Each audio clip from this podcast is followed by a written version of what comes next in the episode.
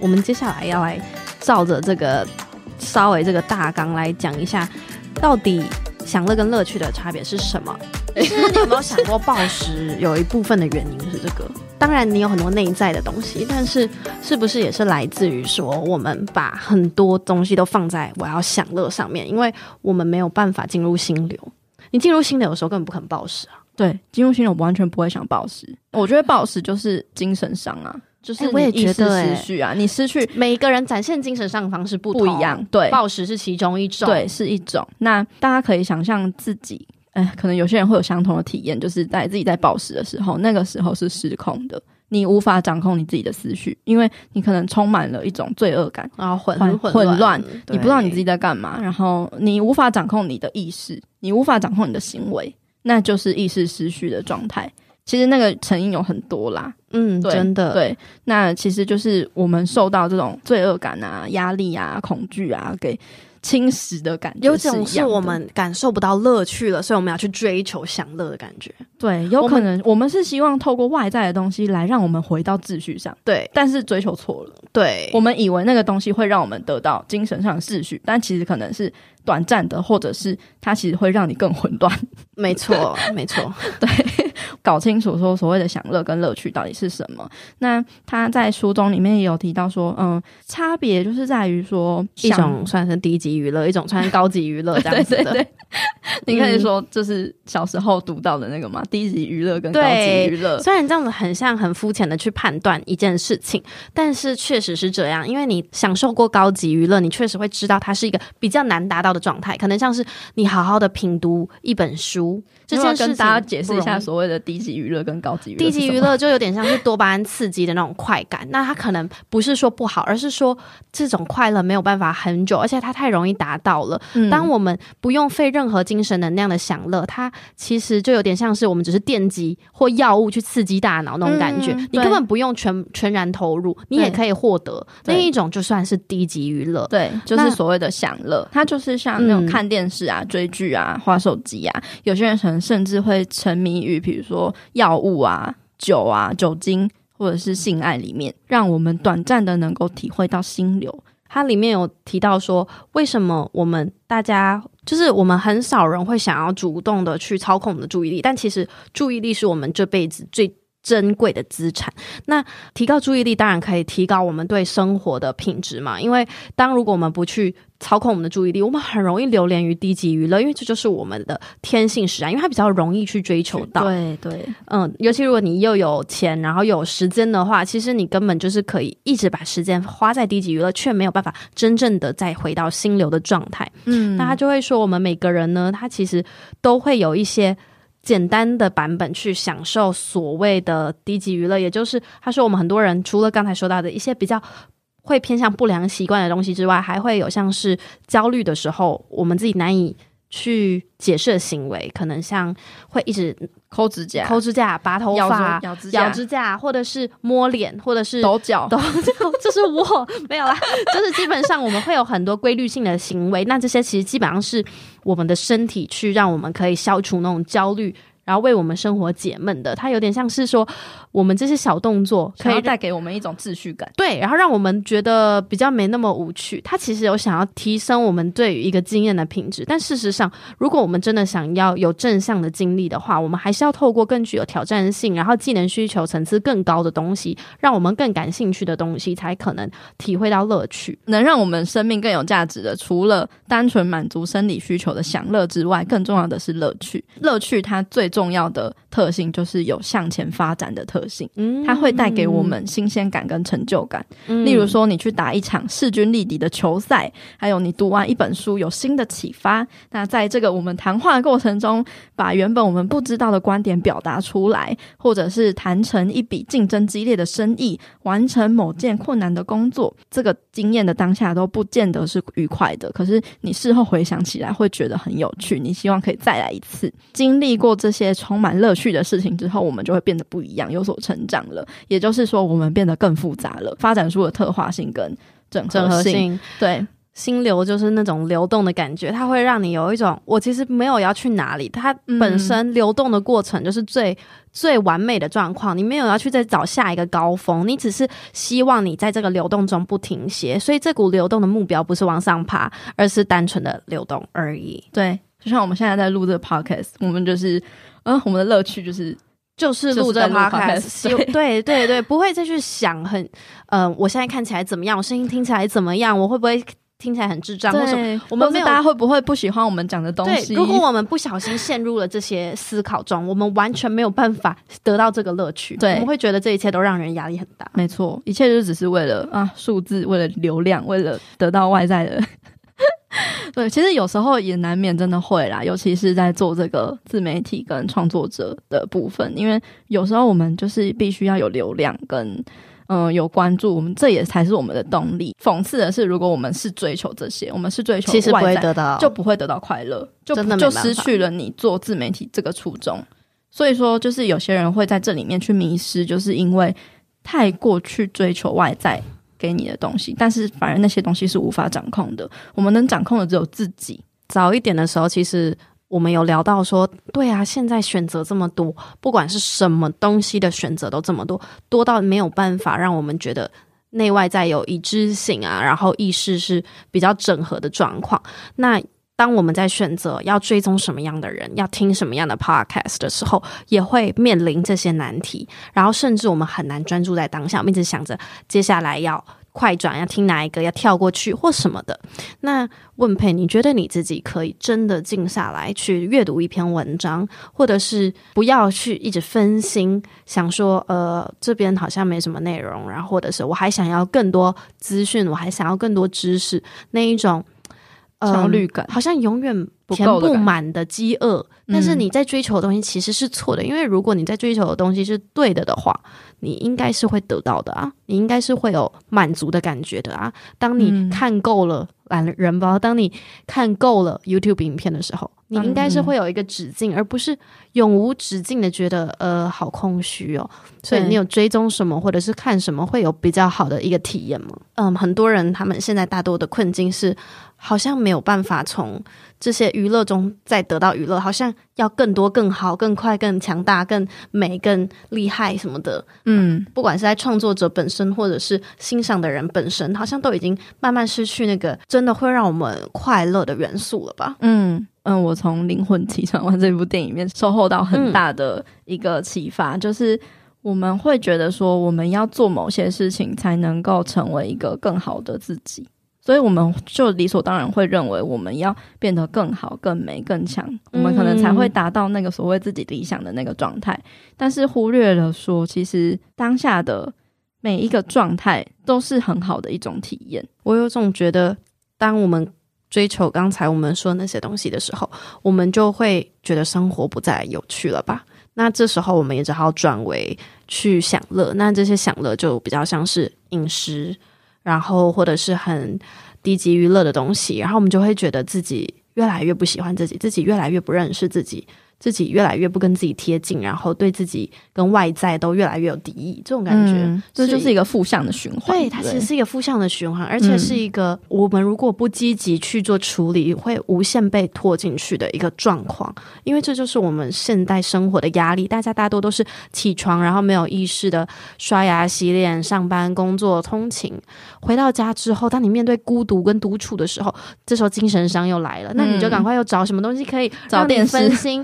去看电视，然后去吃东西，去订 Uber Eats，然后接下来就开始必须要专注在某些东西，然后通常不会是真正的乐趣，因为我们的注意力已经耗散殆尽了，嗯、我们已经没有办法再放在对我们来说真的有意义的事情上面，我们也逐渐忘记那有多美好的感觉。嗯，这就是为什么我觉得找到一个会让你有心流体验，然后愿意持续拨时间给他，是一件。对自己的身心灵都很好的事情。是没错，嗯，而且这个是需要有意识的去去练习的，对，它并没有很简单，不不简单，它并没有很简单，它并不是一个什么随手可得的东西。你看完这本书，你就拥有了进入心流的能力，或是不是？它只是开启你一个嗯、呃、这样子的想法，你会去意识到自己的问题，你会去反思，而且你会知道这其实不是你自己太懒惰或什么，而是我们自己在这个世界上会面对的难题，就是这样子。对，对，然后他会再告诉你说，嗯，这不是你的问题，就是这是大家共有的问题。嗯而每个人其实都有能力进入心流，不管是你是什么样子的一个生活状况跟背景，里面甚至有提到一些生产线上的工人，有人就非常的痛苦，有人就可以进入心流，然后最后成为那一个领域的行家等等。嗯，我们除了追求心流的话，我们还可以再讨论一个，有一些人他是比较擅长于感受心流的，有些人比较不擅长。那擅长的人的话，会比较像是什么样的人？你有遇过吗？擅长感受心流的人，可能就是属于比较自得其乐的，属于有那种自得其乐自我的人。嗯、那他们，嗯、呃，就是很懂得去维持内在和谐。那这样的人就不容易觉得无聊，嗯、也很少感到焦虑。他不管做什么事情，这种人，对，他不管做什么事情，他都会乐于投入。然后他大部分时间都处于心流的状态，其实可以说是拥有自成目标。他们的目标大多发自内心，不像是很多人都是依照生理需求跟社会的传统制约去决定的。自得其乐的人，他们会按照经验来定目标，所以目标大多都符合自身的状况。如果说想要发展出这样的自我的话，只要依据接下来的说明。几个步骤其实就可以办到的，例如就是一，嗯、呃，设立目标，你必须要有明确的目标作为努力的方向，在小到大都可以。目标的选定跟挑战的认知有关系，在做决定的时候其实是自己做的，他们知道这个追求的目标是自己选的，所以比较容易贯彻到底，因为他们有掌控权。然后再来是他们会全心的投入。全心投入其实是蛮重要的，你要选对目标，你才会想要全心投入，对，你才有能力全全心投入。不是所有的事情我们可以逼自己投入就投入的。嗯，他们拥有比较能够专注的能力。所以你专注的能力越强的话，你就越容易投入这个行动的体系。所以如果是 ADHD 才要吃药的原因，是因为这确实有一些是化学物质的问题，你要去平衡它。那假设你是一般人的话，那这个注意力也是可以锻炼的。对，但是很少人愿意花力气改善自己的注意力，因为 就是大家可能。集中精神看书有困难的时候，并不是设法去提升注意力，而是开电视、看马上 划手机、看电视或者跟人家聊天之类的，就不是去贯彻这个注意力的专注的时间。嗯，那这通常只会让注意力更加涣散而已。嗯，但我自己还蛮推荐大家可以做冥想跟正念的练习。冥想它真的是有科学依据，是可以帮助我们改善专注力的。第三点就是你需要注意当下发生的事情，嗯、也就是活在当下啦。注意力其实是可以让我们投入里面的，然后也有我们不断的投入注意力，才能够让保持投入的这个状态持续。嗯，对，就相信很多人知道，比如说你健身好了，你只要稍微闪神，你可能就那个呼吸没有做好。或者是什么就会受伤，对，就会受伤，或是什么动作没有掌控。经常就是说，为什么周勋这么疗愈？就是因为你如果不专心，你就会死掉。没有啦，没有严重啦，就是你会必须要专心，你必须要身心合为一体，你不能够再分心了。嗯，比较能够自得其乐的人，他们其实是可以把注意力放在互动的关系，而不是自我的身上。虽然说。以自我为中心的人可能会比较安全感，如果是以个人利益为出发点的话，就会比较匮乏。现在有没有觉得，就是好多人都会很难，就是不专注在自我身上，就感觉好像大家会越来越自我中心，然后尤其是这个商业化的时代，好像一直让我们每个人都越来越自我中心，越来越专注在满足自己，要这样什么自恋的一些状况，然后不停的去强化它，然后其实同时也加注了一些我们没有办法跟外在互动、产生深度连接的一个状况。嗯。你的意思是说，大家会鼓励我们可能要爱自己，可是爱自己的方式却错了。没错，就是保养品、出国一些很物质上面的一些东西，就好像变成一个论调。然后这个论调因为会鼓励经济发展，然后鼓励我们做嗯冲动购物，所以大家都会强调我们要越来越自我中心，越来越不顾这个世界的死活，对，不顾大家的死活这种感觉。这是题外话。嗯，就是我自己好就好了。反而这种状态，你会一直把注意力放在我要怎么好。哦，对，变很自私，你知道，好像也没有办法接受说，其实当下就有乐趣啊。为什么要一直自我成长？本身有一个困难，就是会变得非常的怎么讲？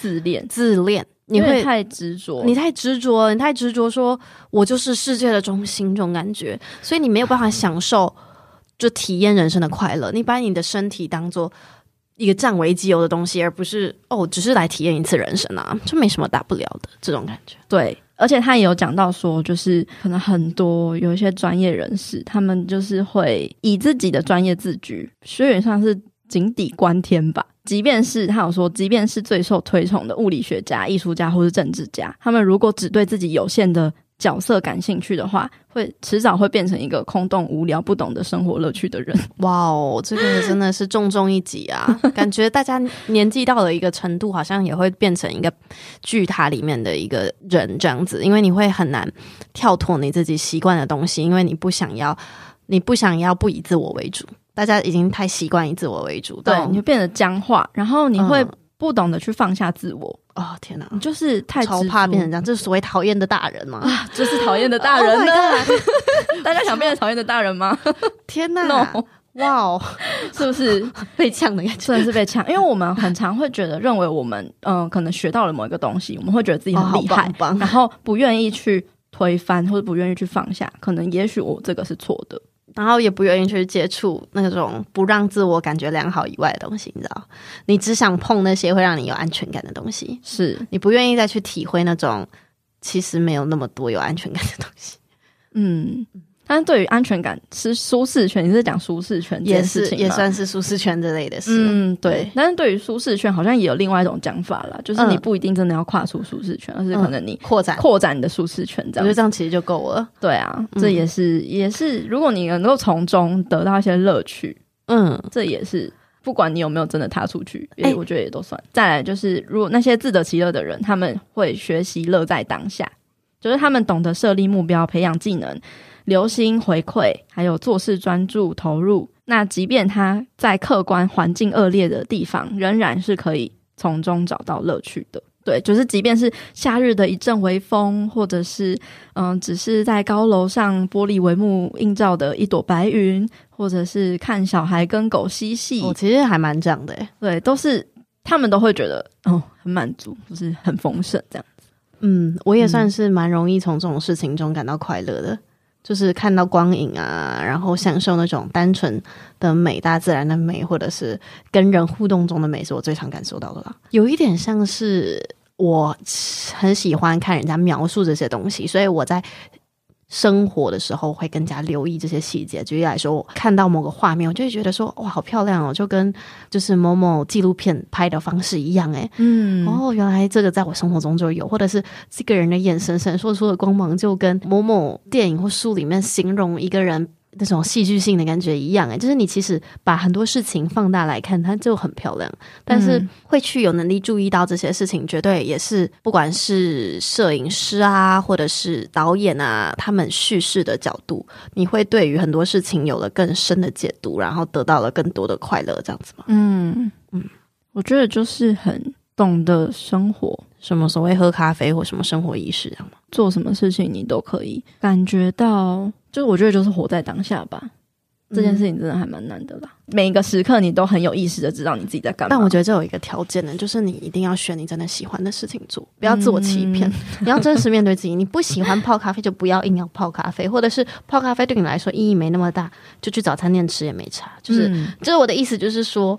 不要执着于那个生活仪式，如果它其实对你来说并没有那么大的心流的快感，那你可以尝试追求别的东西看看啊。那个有时候也是就是外在啊，也是一个执念啊，也是一个执念，或者是你看别人怎么做，你觉得自己做那样好像也可以得到快乐。回到我们当初讲的，就是你追求外在的东西。嗯嗯嗯，其实我自己是有一个很长的习惯，所以让我在《心流》这本书里面找到很多的共感。就是说我可以很第三人称去观察自己，那我就会观察到说，哇，我自己的心理控制能力其实超差的，就跟大多 人一样。就是我们的精神能量其实有一个惯性，就是我们其实是思绪其实是间断的，一个又一个。对，我们一下想到这个，一下想到那个。那我们每一天就是好像是在肩负这个社会文化赋予我们的一个重任，所以我们就会进入一个无人驾驶的模式。然后最后我们放下意识，然后上床睡觉。然后独处的时候又很容易进入精神上。然后我们希望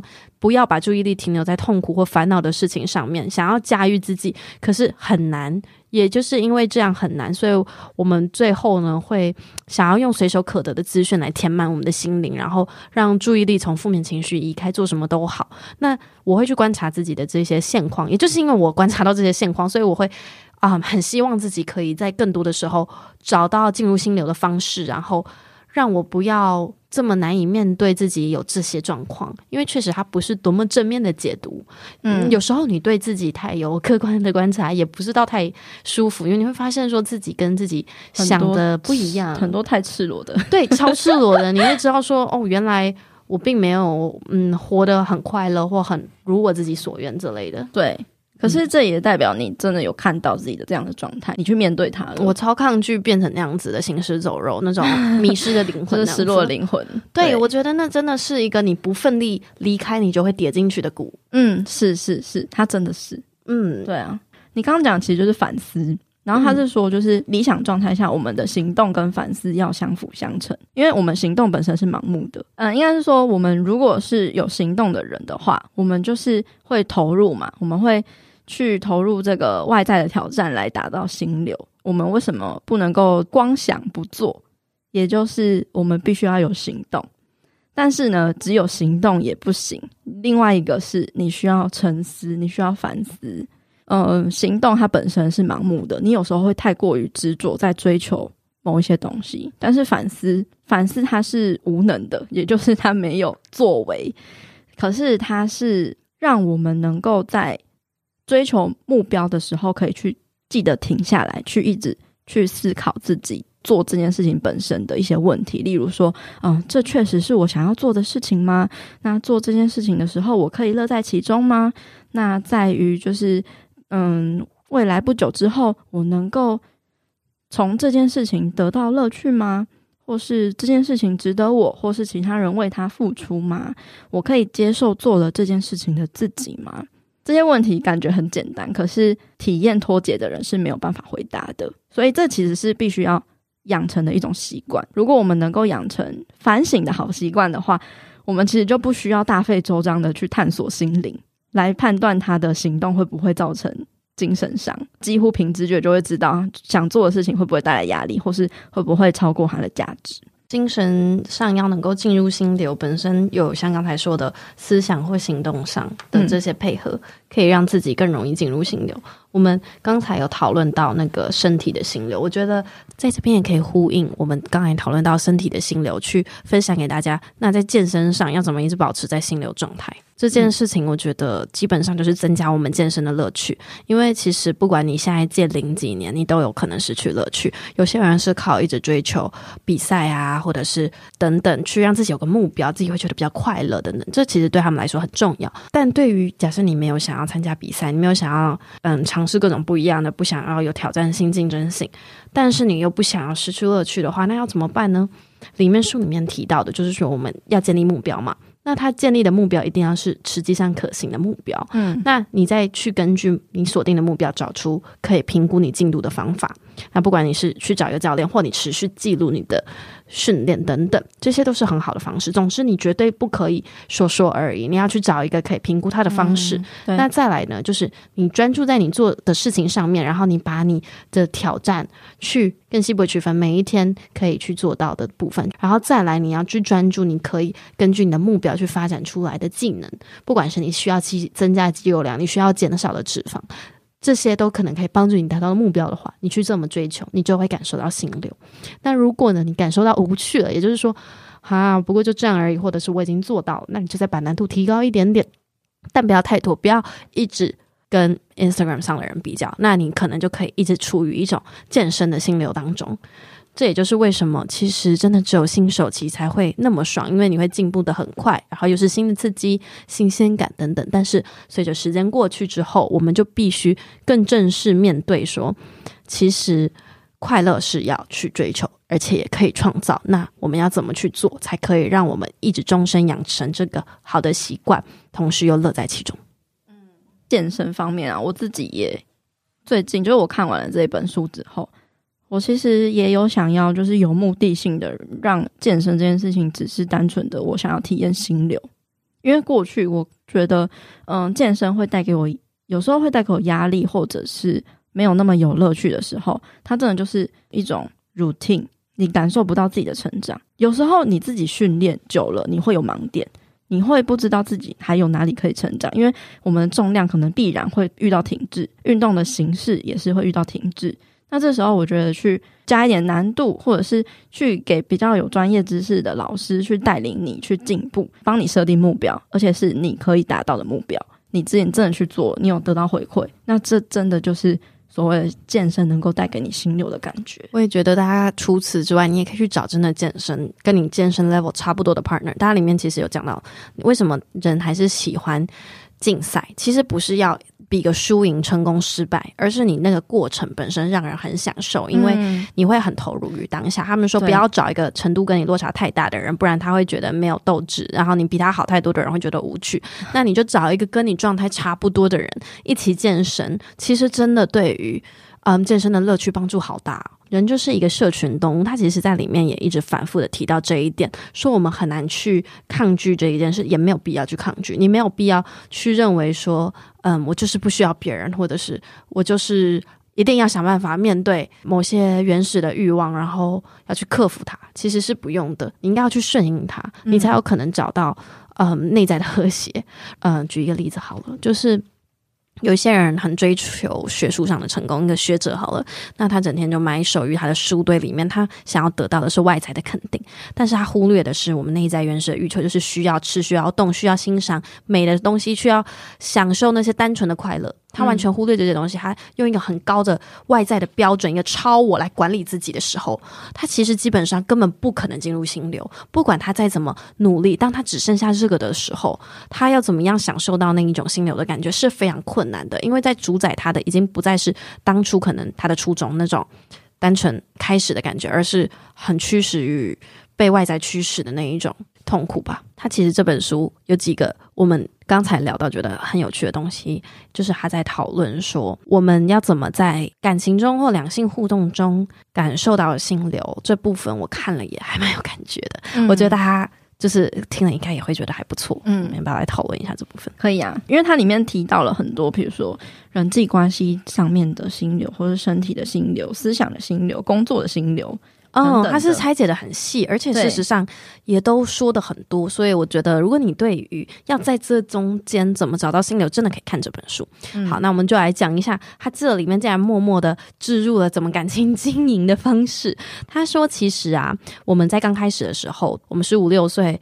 可能第一次有那种爱情的感觉的时候，都是最美好的嘛。大家都说初恋最美好，到底是为什么呢？就是因为那是一个很有新鲜感的东西，有了挑战，然后能够接近对方就是一个挑战，那这就符合心流的条件了，有没有？有一点挑战性。嗯我们会觉得那个层次很丰富啊，然后我们得到了自我很多的完整跟提升。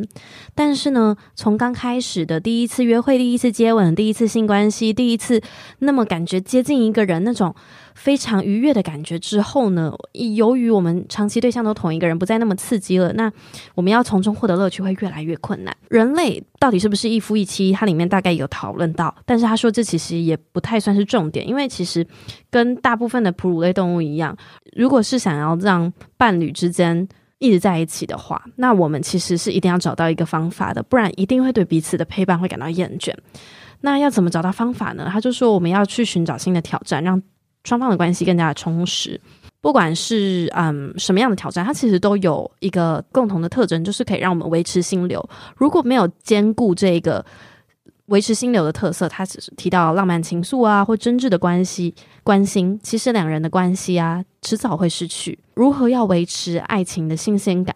它里面说，这跟有心流的状况是一样的，就是我们的关系的复杂性要提升。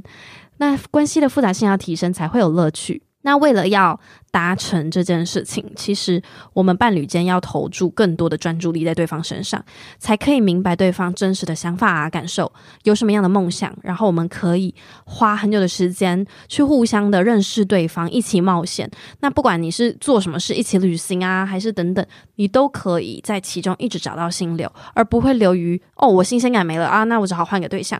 套句话说，就是不要去找新的人做旧的事，去跟旧的人做新的事吧。持续的去挖掘你们，嗯，有什么更新的关系的发展？嗯，那这件事当然就是你自己要提升，他要提升，你们两个之间的关系要提升。那这些东西都不是很容易的，这就是为什么大家都说经营感情，嗯，并不像大家以为的那样的容易，并不是什么送礼物啊等等，它其实是更深的东西，是你要怎么过好人生。对，好，那接下来呢，我们就是要提供大家一些嗯心流的使用的方法。那其实他也有。提到说，嗯、呃，我们人生在世嘛，难免都会遇到挫折跟压力，这是无法避免的。嗯、但是有一些人，他们遇到压力的时候，他是会变得软弱；可是有些人是可以从中获得力量。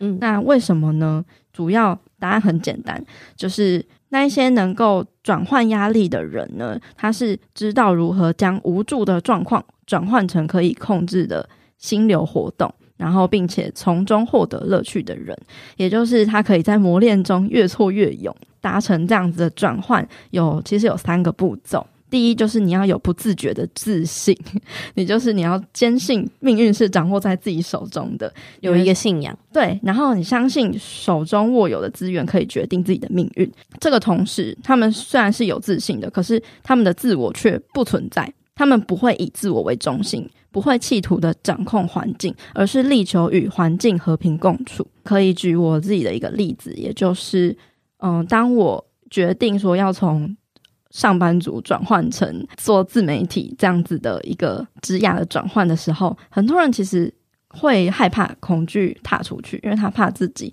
可能就嗯没饭吃啊什么。或者是呃没钱啊之类的，但是我那时候其实还算是一个很不稳定的状态，可是我就是有一个莫名的自信，我就觉得说，反正我饿不死。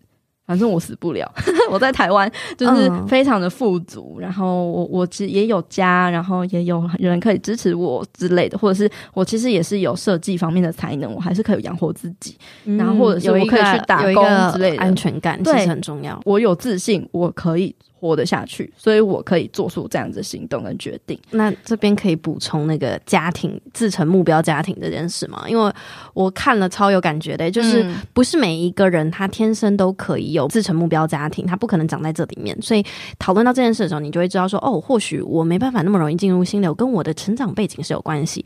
里面讲到说啊，如果你的父母可以对你喜欢的事情有感兴趣，而不是只是一味的关心你是不是可以找到好大学、找到好工作，那这个可以帮助你达到这种容易进入心流的状况。那再来就是，小孩要觉得自己有选择，然后不会觉得不遵守父母定的规矩就会被抛弃，然后有一个足够的信任，让他们不用害怕。也可以卸下防备，可以全心投入自己喜欢的事物。父母可以提供孩子这一种可以让他自己的复杂程度提高的成长机会，那他就会符合自成目标家庭的条件。嗯。也就是因为这样子，所以。嗯，有一些人天生就会感觉，哎，他比较有自信，他比较敢去挑战自己。但有些人比较没有办法，这也有可能是跟原生家庭是有关系的，有关有关。嗯，那去意识到这点，一定是可以扭转自己的命运。没错，没错。嗯，他有讲到说，就是会转化压力的人，其实他是会把焦点放在外在世界的，也就是说，嗯，他们会保持开放的态度。就不会只是把焦点放在自己身上，嗯嗯嗯，对，他们不会担心要符合社会条件的眼光啊，或者是不断的去满足外在的东西。所以说，把焦点放在外在世界呢，就是可以让我们的态度更开放。我们不会只关注自己，就是一定要达到什么什么状态，而是就是可以注意到不一样的可能性。然后，我们的注意如果不在自己身上的时候，那些不顺遂的事情带来的挫折感会。对于我们的意识的干扰会小一点，对，因为如果我们越把焦点放在内在的混乱的时候，越容易感受到精神伤。可是如果可以把焦点转换到周遭的环境，就可以压力变得少一点。里面有提到的一个哲学家 Russell，他的名言是说，他学着无视自己缺陷和存在，慢慢对外在的事物产生关注，世界的现状啊，各种领域的知识，令他感兴趣的人事物等等。那他觉得这是培养自得其乐的性格最精辟的描述。嗯嗯，就是我们如果能够留意周遭发生的事情，就可能出现一些新的契机，然后我们可以做出新的反应，就不会被嗯、呃、生命的流动排除在外。那再来就是，嗯，寻找新的解决之道。因为有些人就是他之所以没有办法克服压力，就是因为他太执着在某一些解决的方法上面了。嗯、他就你要解决一件事情，你要么就是聚焦在排除那个阻碍目标的障碍上，要么你就是把焦点放在，嗯，是否需要调整目标，然后寻求不同的解决之道上面。那我们其实就是所谓的心态，心态这件事情很重要，所以我们应该是要把我们生命中每一个际遇当做是提供成长的契机。我们来到了我们的总结时间了，对，也就是说我们要来总结一下这整本书大概的内容。那其实体会心流的人呢、啊，就是有能力可以把资讯筛选，然后让他的焦点放在当下。那体会心流本身其实真的不是一件容易的事情。要来总结一些他的观念，就是我们会以为成功就是目标，但是里面说，当你越针对成功当目标，你就越容易错过它。没错。那所以目标的本身或许其实不是最重要的，而是你可以让你全心全意投入一件事情。那这件事情是你能力能及，然后又有乐趣的活动。像那个英国哲学家约翰史都华米尔，他就有说到说，就是呃，我们一旦花心思去想这件事情的时候，幸福就会过眼云烟。我们只有不管在顺境或是逆境的时候，都全心投入生活的每一个细节中，我们才能够感觉到幸福。如果只是打着灯直接寻找幸福的话，反而会找不到。不要以成功为目标，当你越是针对他、以他为目标的时候，就越容易错过他。成功就像幸福一样，不是追求而来的，它是一个人全心全意投入一件事情而忘却自我的副产物。那种追求忘我的感觉，大概是我们可以真的可以去追求的事情。对，那我们就这整本书就是主要的主轴，就是要呃让自己能够随时随地的进入心流，也就是我们有。很好的掌控意识的能力，然后慢慢的去尽可能的降低精神上，也就是降低精神混乱、失序的时候，它让我们对于很多事情有了很客观的解读，然后我相信也会对大多的人有一些启发吧，因为真正的理解。自己的一些问题，然后或者你身边亲近的人的一些问题，他们为什么不快乐？为什么没有目标？为什么找不到自己？等等，其实都是有迹可循，它并没有那么的玄，并不是哦，你就不要想啊，想太多了之类的，并不是这样子的。那最后有没有什么是你自己个人的想法，或者是啊、领悟啊等等，让你觉得最棒的部分？就是这本书带给你最棒的一些感受啊，或想法啊什么的。我们现在就会想要追求自由的人生，自由的生活，自由的工作。但自由真的好吗？对，大家真的有想过自由真的好吗？我以为自由是好事，但是呢，他在里面书里面有提到说，丰富的选择会让我们拥有一百年前无法想象的自由。但是吸引人的选项变多的时候，目标的游移也成为必然的结果。所以。意志薄弱啊，缺乏决心，反而成为了有选择的后遗症。所以，自由不见得会让人的生命更有意义，有时候会适得其反。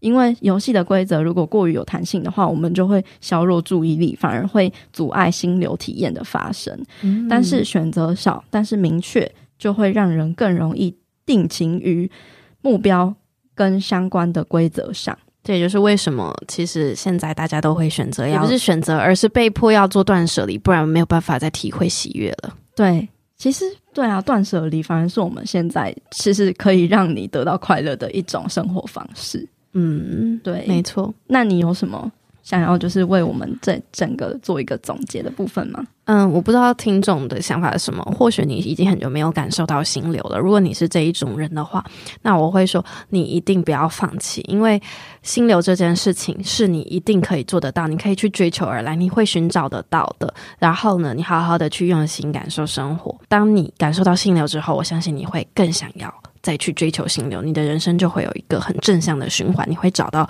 属于你自己的那个东西。嗯，没错。然后套一句话就是：The more action you take, the more you want to take action。所以行动，积极的行动，积极的反思，嗯，积极的关注，这些其实都是可以让我们更找到快乐的解决之道。对，嗯、呃，你在寻找这些路的过程中，其实就是认识自我。认识自我，也就是能够让你找到值得你用尽一生追求的目标。这没有绝对的答案，就是完全就是你自己。嗯，发展出你觉得能够发掘自己的一些终极目标。呃，应该是说，我想看这本书的人，最后都会有一种很清新的感觉，就是哦，我终于知道为什么会有负面情绪了，原来就是这样啊。以及，嗯，那我要怎么转换我的负面情绪，让它变成是。心流呢？对，要怎么控制它呢？要怎么让我们的混乱的思思绪重新回到秩序上？原本你会觉得心流遥不可及，看完这本书，你会觉得它其实存在于所有的细节当中，所有跟这个世界、跟人之间的互动当中。对，嗯，其实是无所不在的。而且你看完之后，你会原本可能会，呃。想要去划手机，或是 看电影是什么之类的，可能现在完全不想。对，你会发现啊，呃、他会彻底的说服你，他真的不像是一般的那一种短短的几分钟的，或者是几分钟的 YouTube 影片，或者是几分钟的文章。你看完以后说，哦，他会跟你讲说，哦，心流怎么达成，怎么做，然后你就看完以后就、嗯、好哦，那哦之后我会记得的。但其实你不会记得，你不会去做，嗯、这就是我们现在的问题。资讯爆炸的时代，我们不可能再去。认为说，由于资讯爆炸，所以我们就是一个超级分心的一个动物。但事实上，我们每一个人需要的东西，还是能够持续的专注在一件事情上面，然后感受到挑战与与成就感那一种感受，是我们真的很需要的，然后真的会让我们更丰富的。所以，追求性流。是一个必然的东西，我们没有办法去说，由于资讯爆炸，我们就再也不用看书，我们就再也不用专注在任何嗯、呃、需要花长时间的东西。我们不可能一直追求速成，我们不可能一直追求外在的东西，我们还是要归于自己。嗯，到头来，嗯，没错，有种被作者完全说服的感觉。对，嗯，大家听完这一集就。